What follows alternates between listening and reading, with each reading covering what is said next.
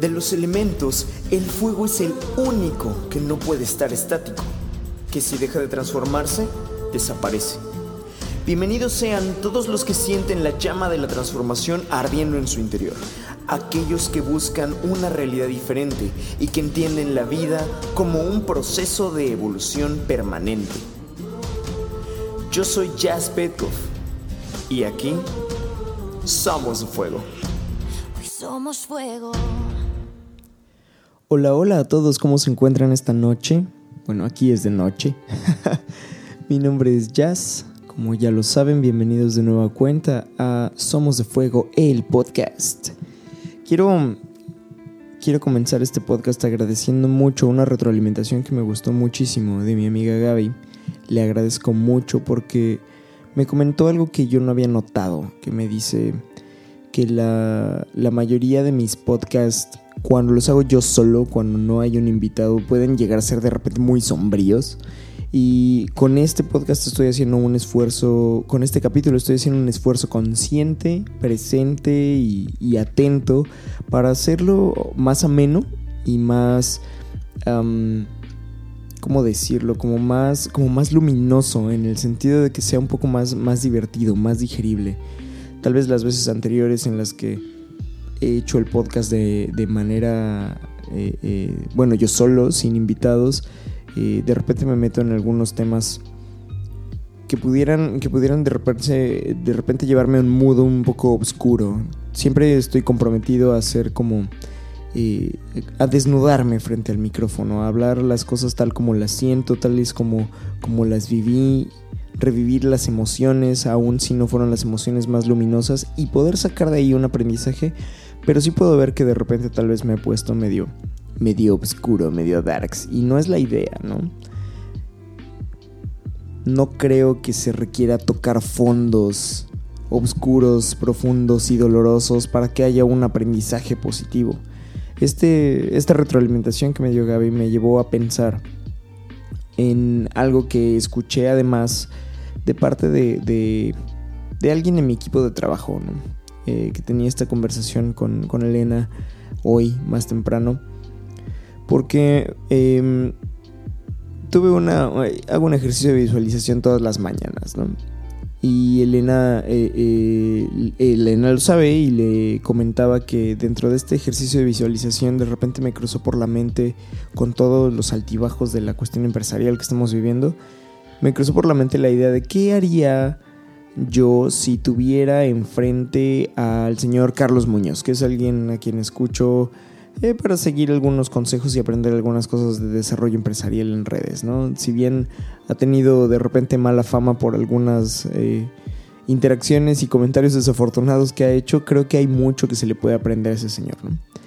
Y entonces, con base en este, en este pensamiento, ¿de qué le diría a él? ¿Qué le contaría acerca de mi situación financiera y mi situación empresarial para que me pueda dar un consejo? Y le, la idea que se me ocurría compartirle es, oye, bueno, pues mira, sucedió esta situación en la cuestión mecánica, pero estoy rearmando el proyecto y buscando nuevos clientes para venderles la, propuesta y, y salir adelante de nueva cuenta, ¿no? Y que básicamente él me diría, algo así como, bueno, pues si ya lo hiciste una vez, pues lo puedes hacer de nuevo, que son palabras que en su momento me dijo Elena también, ¿no? Y me quedé pensando, pues sí, sí, lo, lo puedo volver a hacer. Y eso me llevó a pensar que en el momento en el que empecé con este proyecto, ya lo había imaginado. No había hecho, no había hecho como un proceso de visualización específico, pero ya lo había imaginado, así como de, ay, qué, qué padre sería tener una, un proyecto donde podamos hacer música, impactar gente y etc. Y entonces, sin buscar el proyecto, yo estaba trabajando en el, en el, hotel, en la recepción, y sin buscar el proyecto se dio la oportunidad. De hecho, mi foco estaba puesto en otra cosa. Mi, mi tirada era moverme hacia aprender mixología y etc. Yo estaba haciendo otras cosas, mi mente estaba en absolutamente otro lado. Sin embargo, el proyecto tal como me lo había imaginado se presentó frente a mí y afortunadamente yo estaba listo para tomarlo. Y estaba listo para empezar a crearlo. Y estaba listo para poner acción. Y estaba listo en la cuestión eh, eh, financiera con respecto a la declaración de impuestos y ya tenía eh, a la, la, contadora y ya tenía las ideas en la cabeza y ya tenía, ya tenía experiencia en lo que se requería hacer y fue, fue una cosa muy chistosa porque sin buscarlo yo ya estaba listo para hacerlo. Y en esta conversación imaginaria con Carlos Muñoz decirle así como, bueno, sí, claro que lo puedo hacer, la cosa es que yo no lo estaba buscando. Simplemente estaba listo en el momento en el que la oportunidad se presentó. Ahora como encuentro de nueva cuenta esa oportunidad en un lado diferente, ¿no? Tal vez hay que salir a buscarla o tal vez no. Y, esto me llevó a pensar en, en muchas cosas que han venido ocurriendo en este año y entonces el podcast de hoy es básicamente un, un pequeño recuento de lo que ha ocurrido desde, desde diciembre para acá, desde diciembre pasado, diciembre del 2021, que me vine a vivir aquí a, a la Riviera Maya hasta el día de hoy. Entonces hice una pequeña, una pequeña revisión de lo que ha venido ocurriendo en estos, en estos meses. Y ha sido, ha sido una serie de cosas muy interesantes, por contarles esta historia, pues cuando llegué acá, eh, eh, yo venía con trabajo, yo ya traía un trabajo de la Ciudad de México, un trabajo que no me gustaba, un trabajo en el que ya llevaba algunos meses, que era 100% home office, atendíamos una empresa estadounidense de transportes y la verdad es que no era un trabajo chido, era un trabajo muy aburrido, que lo único que me requería era revisar documentos, cotejar documentos, checar que estuvieran eh, eh, de manera adecuada y luego pasarlos para que el área de pagos hiciera el pago correspondiente después de que estuviera cotejado el documento. No me voy a meter mucho en esos rollos, eh, pero yo me aburría terriblemente y llegó un punto en el que ya ni siquiera estaba haciendo el trabajo bien, justo porque, porque era totalmente aburrido. Cuando llego a vivir para acá, a los dos o tres días de llegar a vivir para acá, justo me dijeron así como, hey, pues ya se acabó el proyecto, ya no te necesitamos acá, muchas gracias y que te vaya muy bien. Me acuerdo que yo ni siquiera había encontrado departamento todavía, cuando ya me había quedado sin trabajo, Y fue una cosa muy chistosa porque fue como, ok, bueno, ya estamos acá, no me voy a agüitar, no me voy a regresar a la ciudad. Con lo que me dieron de finiquito le entré al nuevo departamento, encontré un depa que se ajustaba justo a mis necesidades, eh, contratamos los servicios, etcétera, etcétera. Eh, contratamos, en ese momento yo llegué solo.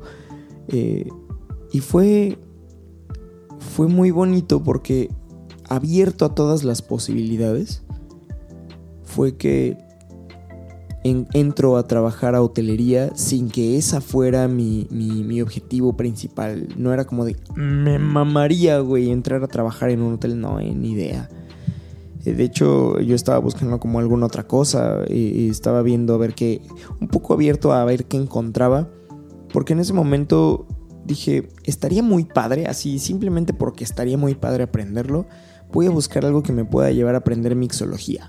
Aprender a combinar bebidas alcohólicas y preparar cócteles y hacía la broma de y ser borracho profesional. Cuando en realidad yo ni siquiera bebo mucho, ¿no? Y fue, fue muy gracioso porque eso fue, esa línea de pensamiento fue la que me llevó a acercarme a trabajar en un hotel. Porque dije, hey, yo entro, buscaré entrar de lo que sea, porque no tengo experiencia ni de mesero, ni de, ni de mixólogo, ni de barman, ni nada por el estilo. Entonces voy a buscar entrar de lo que sea para que a partir de ahí poderme mover, eh, encontrar la manera de poderme mover hacia eh, la mixología, hacia combinar cócteles y etcétera. Sin embargo, yo ya desde antes había imaginado y soltado la posibilidad, así de no la estoy buscando, de hacer un proyecto que tuviera que ver con música, de hacer un proyecto que tuviera que ver con impactar gente. Ya había hecho como mucho trabajo con respecto, mucho trabajo emocional con respecto a lo que, lo que significa la música en mi vida y lo que significa pararme en un escenario y lo que significa compartir para otras personas. Y dije, lo voy a hacer por el puro gusto de hacerlo.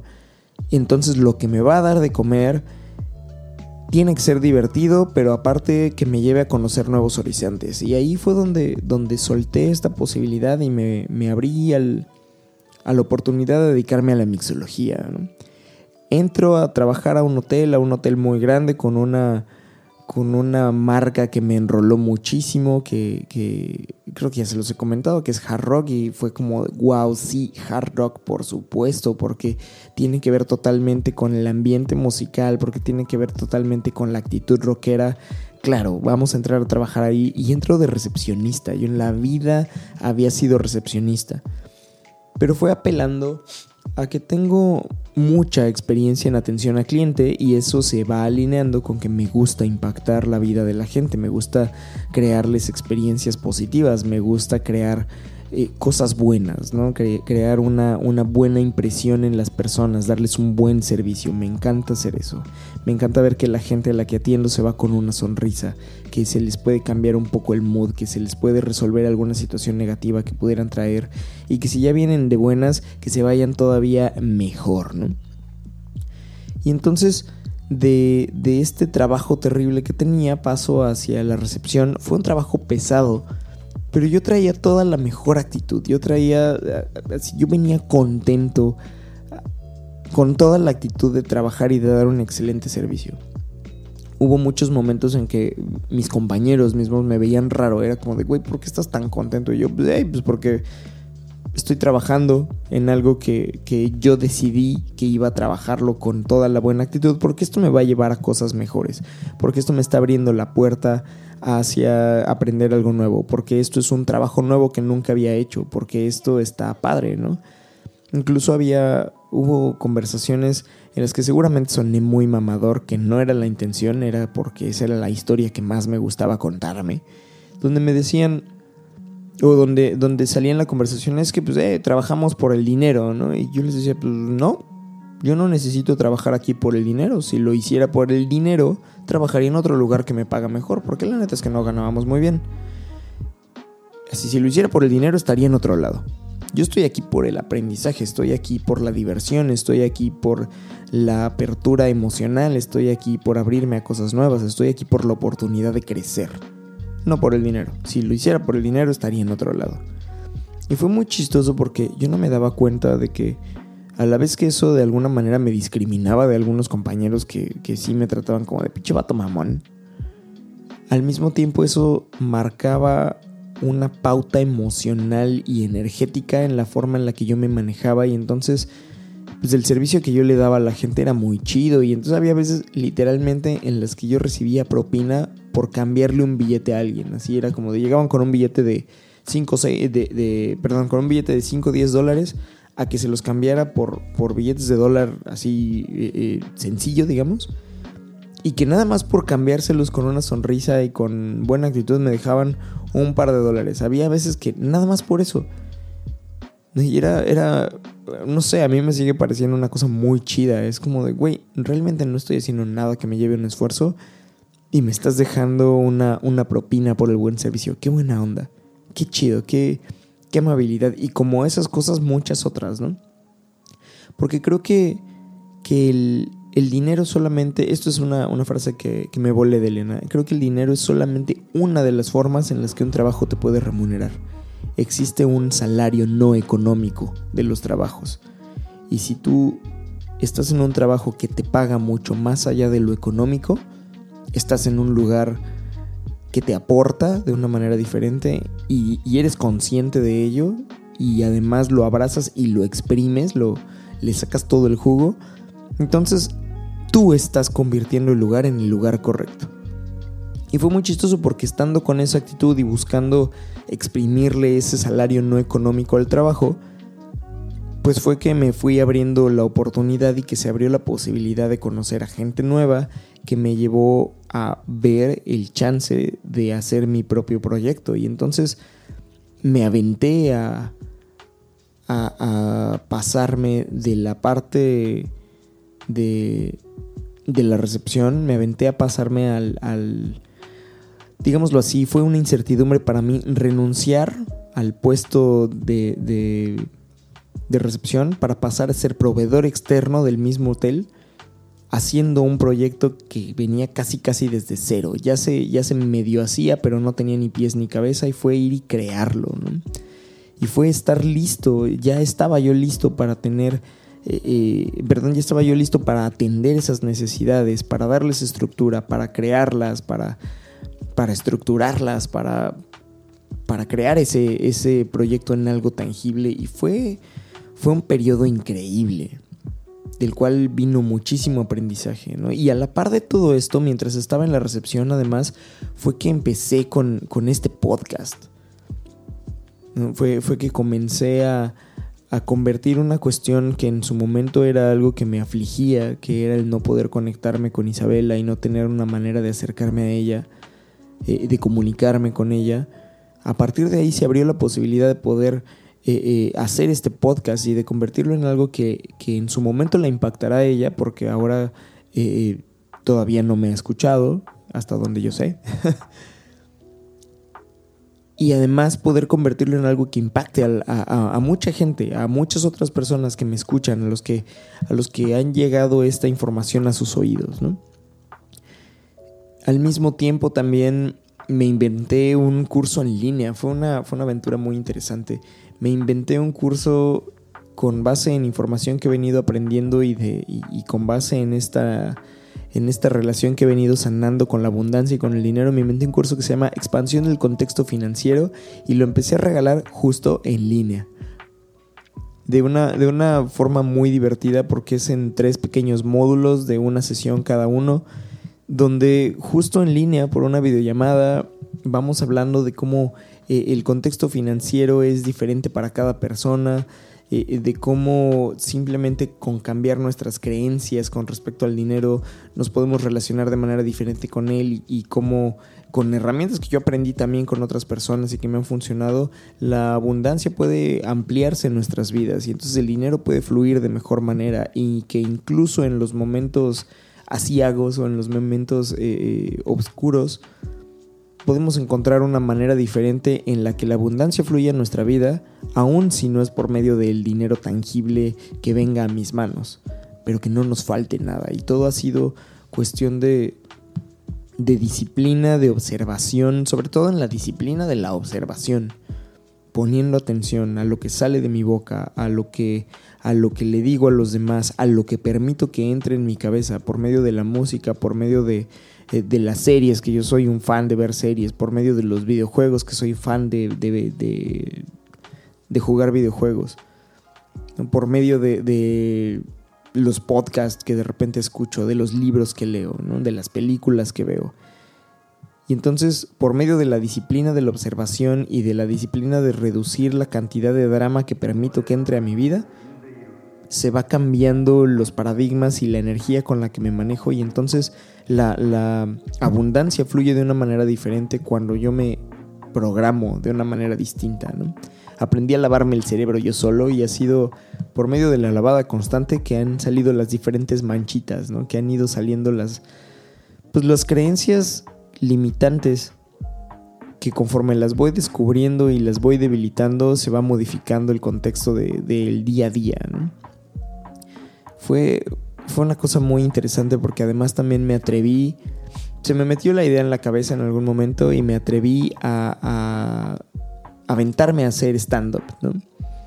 Dije, hey, pues si me encanta andar diciendo tarugadas y de repente siento que, que, algunas de las cosas con las que convivo con mis amigos pueden ser muy graciosas, bueno, pues vamos a darles estructura y vamos a compartirlas también de una, de una forma graciosa que pueda tocar a más gente. Y entonces me abría la posibilidad de aprender la, teoría del stand-up y encontrar la, forma de ponerlo en práctica. Y empecé a escribir y empecé a, a crear un show de stand-up y pude dar mi primer show que por lo que me dicen algunas personas que conozco que están en el medio, me fui a lo grande desde el inicio, ¿no? Yo no sabía porque no tenía la experiencia de que se empiezan con beats de 5, de 10 minutitos, ¿no? En los open mics.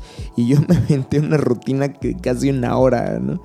Que estuvo chido, digo, hubo muchas cosas que aprender, no todos los chistes fueron, fueron efectivos, otros sí, los que yo no me esperaba pegaron mejor y etcétera, ¿no? Y fue, fue una cosa muy graciosa y fue una cosa muy divertida de ver en los videos, que por cierto acabo de subir el video en el, canal de YouTube. Es un video resumido, nada más son 10 minutitos de lo que fue esa rutina de casi una hora. Y fue muy, fue muy entretenido ver y editar ese video porque hubo mucho aprendizaje al verme cómo me desenvuelvo en un escenario en ese ámbito, porque yo nunca había hecho stand-up antes, ¿no? Entonces, esa fue una de las otras cosas que me, que me aventé a hacer, ¿no? Aprendí de, de, cómo se hace el stand-up y lo puse en práctica. Y luego fue... Eh, ni siquiera sé bien por dónde empezar a abordar esta parte, porque fue toda una aventura el hecho de que conocí gente nueva a partir de que llegué acá. O sea, era lógico que iba a conocer gente nueva estando en un lugar nuevo. Pero no me imaginé que pudiera llegar a conocer gente que impactara tan profundamente en mi vida.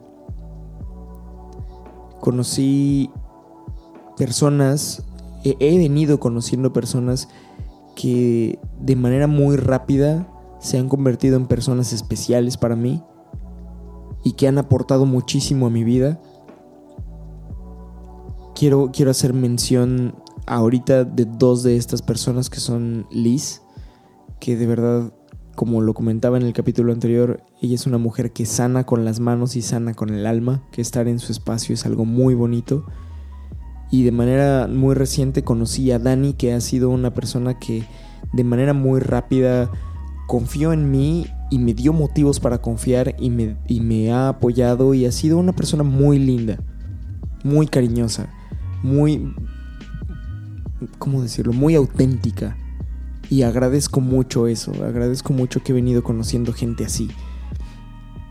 Hay muchas otras personas, no acabaría de mencionarlas, que han ido aportando poco o mucho y han venido aportando aprendizajes y, buena onda y cariño. Y, estoy muy agradecido. He conocido, he conocido músicos increíbles. He conocido gente que me ha venido aportando eh, cosas en la cuestión empresarial, en, eh, la cuestión eh, de la administración, en la cuestión laboral, en la cuestión emocional, en la cuestión espiritual. Les agradezco mucho a todas estas personas. Ustedes saben quiénes son. Porque, porque han estado presentes y porque han hecho que este año se convierta en algo precioso. Y, menciono en específico a Liz porque además ella me llevó a una de mis, de mis primeras veces, que fue hasta llegar a vivir acá, que fue irme por primera vez a un rave. Nunca había estado en un rave, en un concierto en el que estuviera planeado amanecer y seguir en el concierto al otro día. Y las cosas no salieron como lo planeamos, sin embargo, aún así fue una de las mejores experiencias que he vivido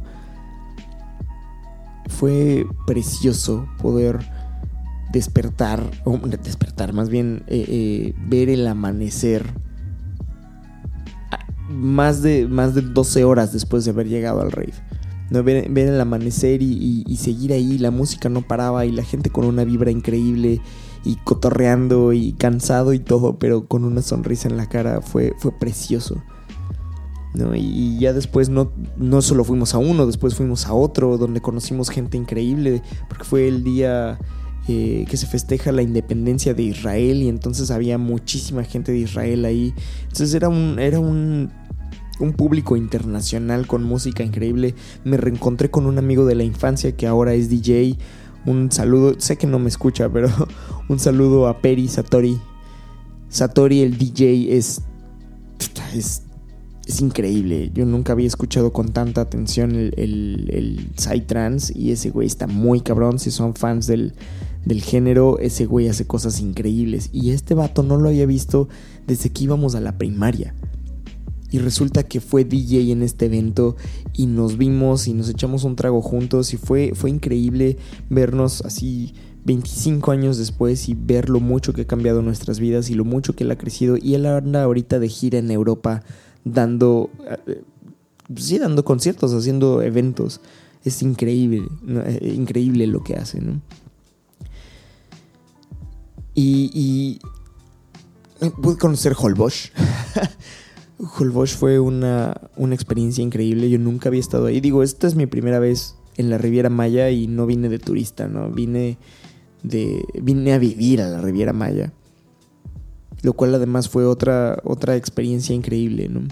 porque esto lo aprendí en algún momento de una persona a la que le renté una habitación en Airbnb, yo como, como host, como anfitrión, donde esta persona me contaba, era una, una ucraniana, si mal no recuerdo, eh, Ildiko es su nombre.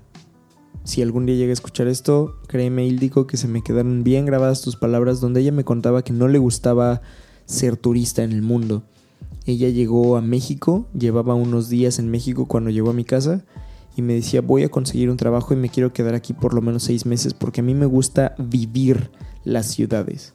No me gusta turistearlas y nada más conocer los lugares bonitos y ya. No me gusta vivir las ciudades, empaparme y si me gusta me quedo un año o dos.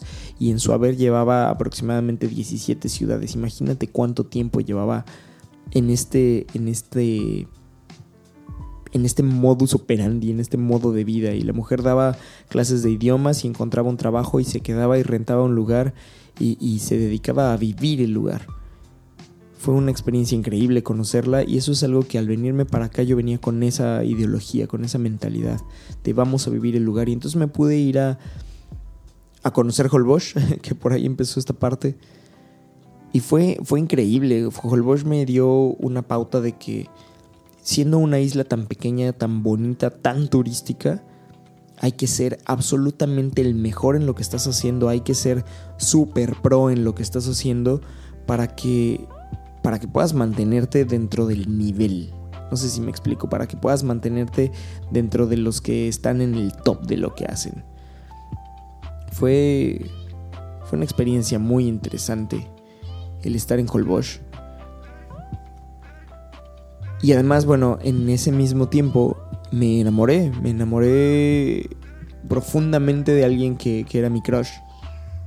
Eh, quiero agradecerle mucho porque sé que además de repente escucha este, este podcast.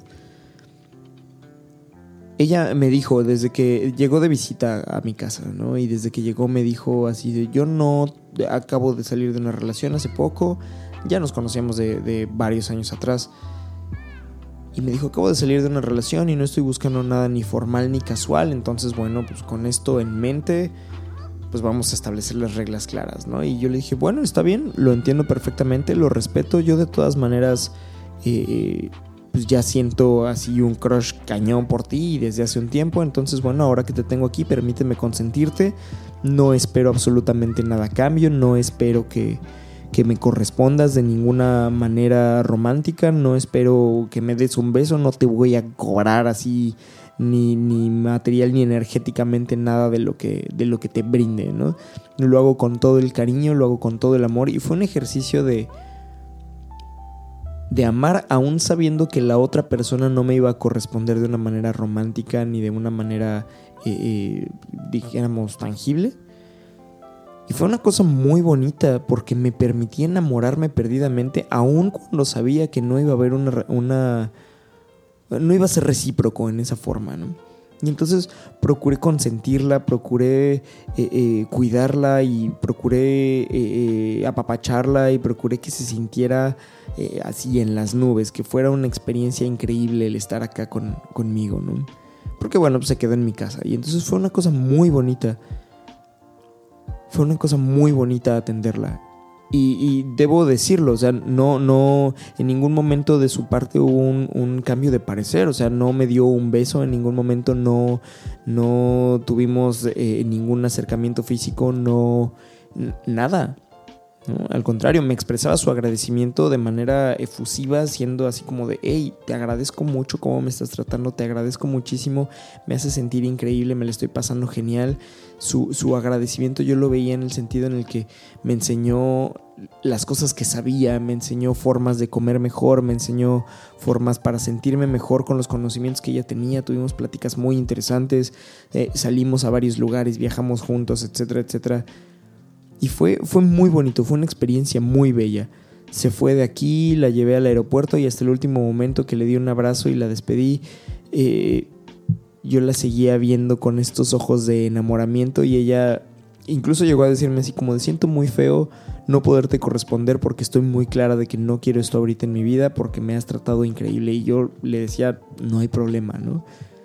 Las reglas estaban claras desde el principio y lo hago con todo el cariño, con todo el amor. Y después de que se fue, pues viví un duelo, o sea, requerí desenamorarme, requerí llegar al punto de... Yo, para mí, es muy claro que el amor y el enamoramiento son cosas diferentes. Yo sigo amando a esa mujer por quien es, por lo bonita que, que, fue eh, la experiencia de, de, vida con ella, por lo bien que me cae, por lo chida que es, porque es una persona que sigue aportando a mi vida aún el día de hoy. Pero ese es amor. El enamoramiento es algo que requerí vivir y que requerí eh, desenamorarme de ella para que se me pasaran las maripositas y requerí vivir un duelo de ya se fue. Ya sé que no va a pasar absolutamente nada entre ella y yo, ya sé que, que ella no está buscando una relación y ya no está aquí cerca. Entonces, bueno, pues para no vivir en, en, el drama y en el corazón roto, bueno, pues voy a requerir vivir este duelo y desenamorarme. Y no les voy a decir que fue un proceso fácil, ni que duró dos días, ni que, ni que no hubo de repente algunas lágrimas y etc. Sin embargo, fue muy bonito porque como lo seguí viviendo desde el la amo, no la necesito, pero la amo y desde donde estoy le mando toda la buena vibra, pues sí corté un poquito comunicación con ella para, para quitarme como el, el, estímulo. Yo siento que el enamoramiento es una cuestión de, de, estímulo constante. Y eventualmente el enamoramiento se acaba. Sin embargo, cuando la recuerdo o cuando platico con ella, porque de repente nos mandamos algún mensajillo, pues le mando todo mi amor. En ese momento siento amor por ella y le mando toda mi buena vibra. Pero el amor, desde mi creencia, desde mi paradigma, no necesita que la otra persona esté conmigo. El amor para ser amor no necesita que yo esté con la otra persona.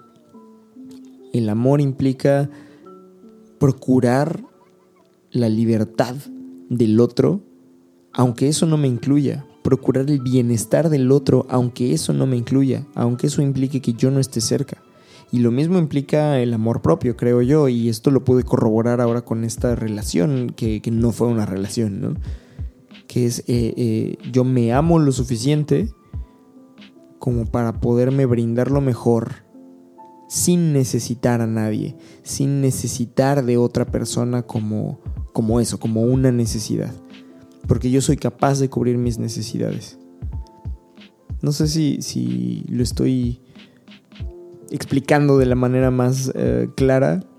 Sin embargo, es algo que me, que me quedó muy claro a nivel emocional. Y entonces pues viví un enamoramiento y viví un desenamoramiento. Y fue fue bonito porque en el momento en el que me di cuenta que ya no estaba enamorado, pero que su recuerdo me seguía provocando una emoción positiva y que yo le seguía deseando lo mejor y que en el momento en el que platicamos puedo, puedo desearle lo mejor y puedo, puedo de verdad procurar darle lo mejor de mí en ese momento, siento que estoy presente y siento que le estoy dando lo mejor, que le estoy dando amor. Y entonces fue muy bonito darme cuenta que, que el enamoramiento no es lo que rige si el amor está verdaderamente presente. Eh, otra de las cosas bonitas que, que han ocurrido en este tiempo es que pude retomar el contacto con Isabela, como ya les he comentado en otros capítulos y que pude sanear la relación que, quedó muy torcida con su mamá. Pudimos platicar y pudimos en un momento dado, pues sí, compartirnos un poco del punto de vista que tuvimos uno con respecto al otro en la, en la, en la relación que terminamos y por qué terminó tan torcida y etcétera. Y yo le quiero, le quiero reconocer a esa mujer porque está haciendo mucho trabajo personal que se ve reflejado en, en cómo está viviendo su vida ahora. No voy a dar más detalles porque esa es su vida privada. Sin embargo, eh, le reconozco que está haciendo mucho trabajo, que se está, que se está aplicando y que ella fue la que, la que abrió la puerta para que pudiéramos platicar y que en el momento en el que le pregunté si estaba de acuerdo en que pudiera yo hablar con Isabela, me dijo, vale, vamos a hacer la prueba y vamos a, vamos a establecer como, como ciertas reglas, sobre todo con respecto a la cuestión de los horarios y etcétera, pero, pero fue muy bonito porque entonces pude retomar contacto con Isa y, y poderle compartir cosas bonitas, ¿no? Poder compartir con ella un poco de su día a día, de cómo le va en la escuela, de cómo se relaciona con sus compañeritos, etcétera, etcétera, ¿no? De, me cuenta de sus tareas o de eh, algunas cosas que lee o que ve en internet, y etcétera. Y es, es bonito, es bonito poder compartir con Isita. Otra de las, de las cosas bellas que, que han ocurrido ahora lo puedo ver como una cosa bella, después de, todo el trabajo que ha ocurrido en las últimas semanas, es que justo me fui a la bancarrota, quebré este negocio, Aprendí de, administración, aprendí en lo tangible de cómo, de cómo manejar los primeros pasos de este negocio que, puse de este proyecto empresarial que, que, empecé a crear, me pude asociar con gente muy valiosa que ha estado conmigo paso a paso que ha estado conmigo hombro con hombro creando, que se ha convertido en un equipo invaluable, que está alineado eh, y que este equipo está alineado con la misión y la visión de la empresa, que es justo crear experiencias que transforman y que es impactar la vida de muchísimas personas por medio de nuestro ejemplo, de nuestros dones, de nuestro esfuerzo, de nuestro trabajo de nuestros talentos y de, nuestro, de nuestra dedicación. Y entonces el irnos a la bancarrota, pero seguir afianzados, que sigan en el barco y que digan cámara, jalo para volverlo a levantar, ha sido un aprendizaje increíble. Porque me hace ver quiénes son mis amigos, quiénes son mis compañeros y quiénes son mis socios. Es, muy bonito, me, me motiva a levantarme a, soltar otro guamazo para, crear este proyecto. Una. Así, si, lo vemos como en, en resumen rápido, de diciembre para acá, llegué aquí por primera vez a vivir, llegué con un trabajo terrible, comencé en un podcast, se termina ese trabajo para entrar en la hotelería, en una cosa que yo nunca me hubiera imaginado, cambié mi actitud con respecto a un trabajo tradicional, comencé con el stand-up, me inventé un curso en línea, tomé un curso en línea, me, aventé de, el, tiro de dejar de ser empleado para empezar a ser eh, independiente y, empezar un proyecto empresarial. Em, eh, creé un, grupo de personas, un equipo que, que ha estado conmigo paso a paso ¿no? Me fui a un rave y luego me fui a otro rave y conocí esto como primera experiencia, me enamoré y me desenamoré, ¿no? Retomé el contacto con Isabela, continúo con el podcast, he conocido muchas personas muy valiosas. Ahora me fui a la bancarrota y he podido aprender que esto es un aprendizaje. Me he vuelto mejor cada vez más en manejar mejor las crisis, sobre todo las crisis emocionales. Incluso pude aprender cómo lidiar con los, con los lados más oscuros de mi ser, con las cosas más profundas y más dolorosas de mi ser en tiempo récord, en tiempo récord para mí. Así, incluso con, con los lados más oscuros de mí he aprendido a lidiar y ha sido, ha sido una cosa muy bonita. ¿no? Porque a partir de ahí, a partir incluso de esta crisis, se han creado cosas nuevas, ¿no? Ya viene de nueva cuenta el perro verde, para la gente de la Ciudad de México, voy en octubre a la Ciudad de México y, se está abriendo la oportunidad de, dar un pequeño show de stand-up allá. No sé si va a ser un show o nada más va a ser un open mic. Todavía estamos viendo cuál va a ser la, cosa. Ya estoy preparando ese showcito. Quién sabe, igual y por ahí hay más cosas, ¿no? Eh, eh, Fuego Entertainment Productions va a venir renovada, con nuevos clientes, con un equipo reforzado, con una mejor estructura. Se está abriendo la posibilidad de un nuevo empleo de un nuevo empleo en un, en un rubro en el que nunca había trabajado, que es justo la planeación de viajes para otras personas a las cuales vamos a poder proporcionarle también nuestros servicios. Viene nueva música, estamos haciendo un nuevo proyecto con Diego para poder salir a tocar a nuevos lugares, un proyecto como nunca lo había hecho, que es básicamente trabajar eh, con, con su guitarra, cantando yo, no con pistas como tal, sino creando las pistas en el momento, con música electrónica. Muy pronto incluso el podcast será en video. También en eso, en eso estoy, estoy viendo como cuál es la, mejor forma de, crearlo. Y si bien todas estas cosas son mecánicas, ha habido aprendizajes muy interesantes que me he llevado. Uno, uno de ellos que, que se ha reafirmado en los últimos en los últimos días sobre todo, pero que ya había venido como mostrándose en los últimos meses, es que he aprendido que mientras más quiero algo, como que más se resiste a aparecer. Pero en cuanto hago las paces con ese algo que quiero, lo suelto y, lo, y, permito que, que se manifieste cuando dejo de perseguirlo, simplemente se muestra, se acerca y se brinda a mí, como si fuera, como si fuera un mapache, así como si fuera un, un, hay unos animalitos acá muy bonitos que se llaman cereques, que si los andas buscando no los ves, pero que en el momento en el que menos te lo esperas volteas y ahí está. Y si no te acercas y lo buscas, eh, eh, si, más bien si te acercas y lo buscas como que se esconde de inmediato, como que huele que lo vas a perseguir. Pero si nada más lo ves como de lejitos y, te quedas como, como quieto y es como, ay mira, ahí hay un cereque, solitos como que se empiezan a acercar y, como que son más amistosos y hasta se muestran. Son como, yo los veo como si fueran unas ratas enormes, como color dorado, que no tienen cola. Eh, son, son, muy bonitos. Y si ubican a los capibaras, son un poco como los capibaras, pero más chiquitos, ¿no? Pero como con la, como con la boca más, con el hocico más, más como de ratón. Pero son muy grandes para ser ratones, ¿no? Entonces eso, es eso, ¿no? Mientras más busco y persigo algo, como que más se resiste a aparecer. Y en cuanto hago las paces con ese algo y, le, y lo suelto y le permito que, que fluya, más fácilmente se muestra y así nació mi crecimiento empresarial y así nació la oportunidad de, enamorarme. Y fue muy chistoso porque en el momento en el que puse todo mi foco en ese enamoramiento fue donde se creó este no match de, hey, no estoy buscando nada. Y fue como, ok, ok, va. ¿No? Es muy gracioso, no sé, me parece, me parece una paradoja muy extraña, ¿no?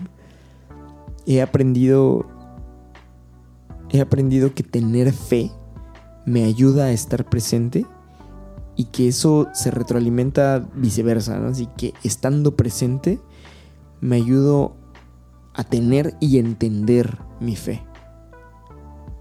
Que es un poco como lo que, lo que mencionaba en el aprendizaje anterior. En el momento en el que tengo fe en que las cosas van a aparecer en su debido momento y me, y me mantengo presente dedicándome al aquí y a la hora, eso que quiero se manifiesta en el futuro como sin quererlo. Y que en el momento en el que me mantengo presente en el aquí y el ahora, justamente estas cosas por las que tengo fe que se manifiesten simplemente aparecen. Justo porque dejé de perseguirlas, justo porque estoy teniendo fe. He aprendido algo, algo que creo que es muy importante que he aprendido es que muchas veces callar y poner atención es el mejor ejercicio de compasión y de empatía para mejorar las relaciones que, se puede hacer. Así, justo el, en el momento en el que alguien me, me, dice algo y que en mi cabeza se formula una opinión, es como de no, no, cállate, calla esa opinión. Simplemente escucha, simplemente estate presente en lo que estás percibiendo de la otra persona. Y hay ocasiones en que las personas me están pidiendo mi opinión, pero que, más allá de darles una opinión estoy simplemente presente y, y dándoles mis oídos. E, en ese momento es cuando realmente se afianzan las relaciones. Y ya después cuando me preguntan, ah, bueno, sí quiero saber lo que tú opinas, oh, bueno, pues sin haberme quedado con mi opinión preformulada, en ese momento me conecto con lo que percibí de las personas y ahí de una manera más auténtica y valiosa les puedo compartir algo. Porque ya no estoy tratando de tener razón de la opinión que tenía, ¿no?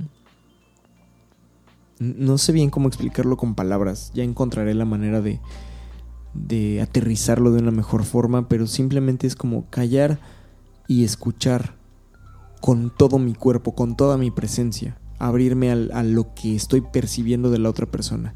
Y luego entonces, si la persona me lo solicita, darles una opinión. Y eso ha ido creando que estas relaciones tan bonitas que he formado con, con gente nueva se vuelvan, se vuelvan buenas relaciones, se vuelvan relaciones muy valiosas. y con, con esta misma base he aprendido que he, aprendido que puedo reconocer cuando mi mente está dando discursos, así está diciendo cosas que no son precisamente lo que yo quiero pensar porque no me da porque esos discursos no me dan la vida que deseo. Cuando mi mente está emitiendo juicios terribles y que entonces me detengo un momento y puedo cuestionar mi mente así como de, "¿Neta vamos a pensar eso?" ¿Neta somos la persona que opina de esa manera? ¿Neta quiero pensar así? ¿Neta pensar de esta manera me hace sentir bien? ¿Pensar de esta manera me da la vida que quiero?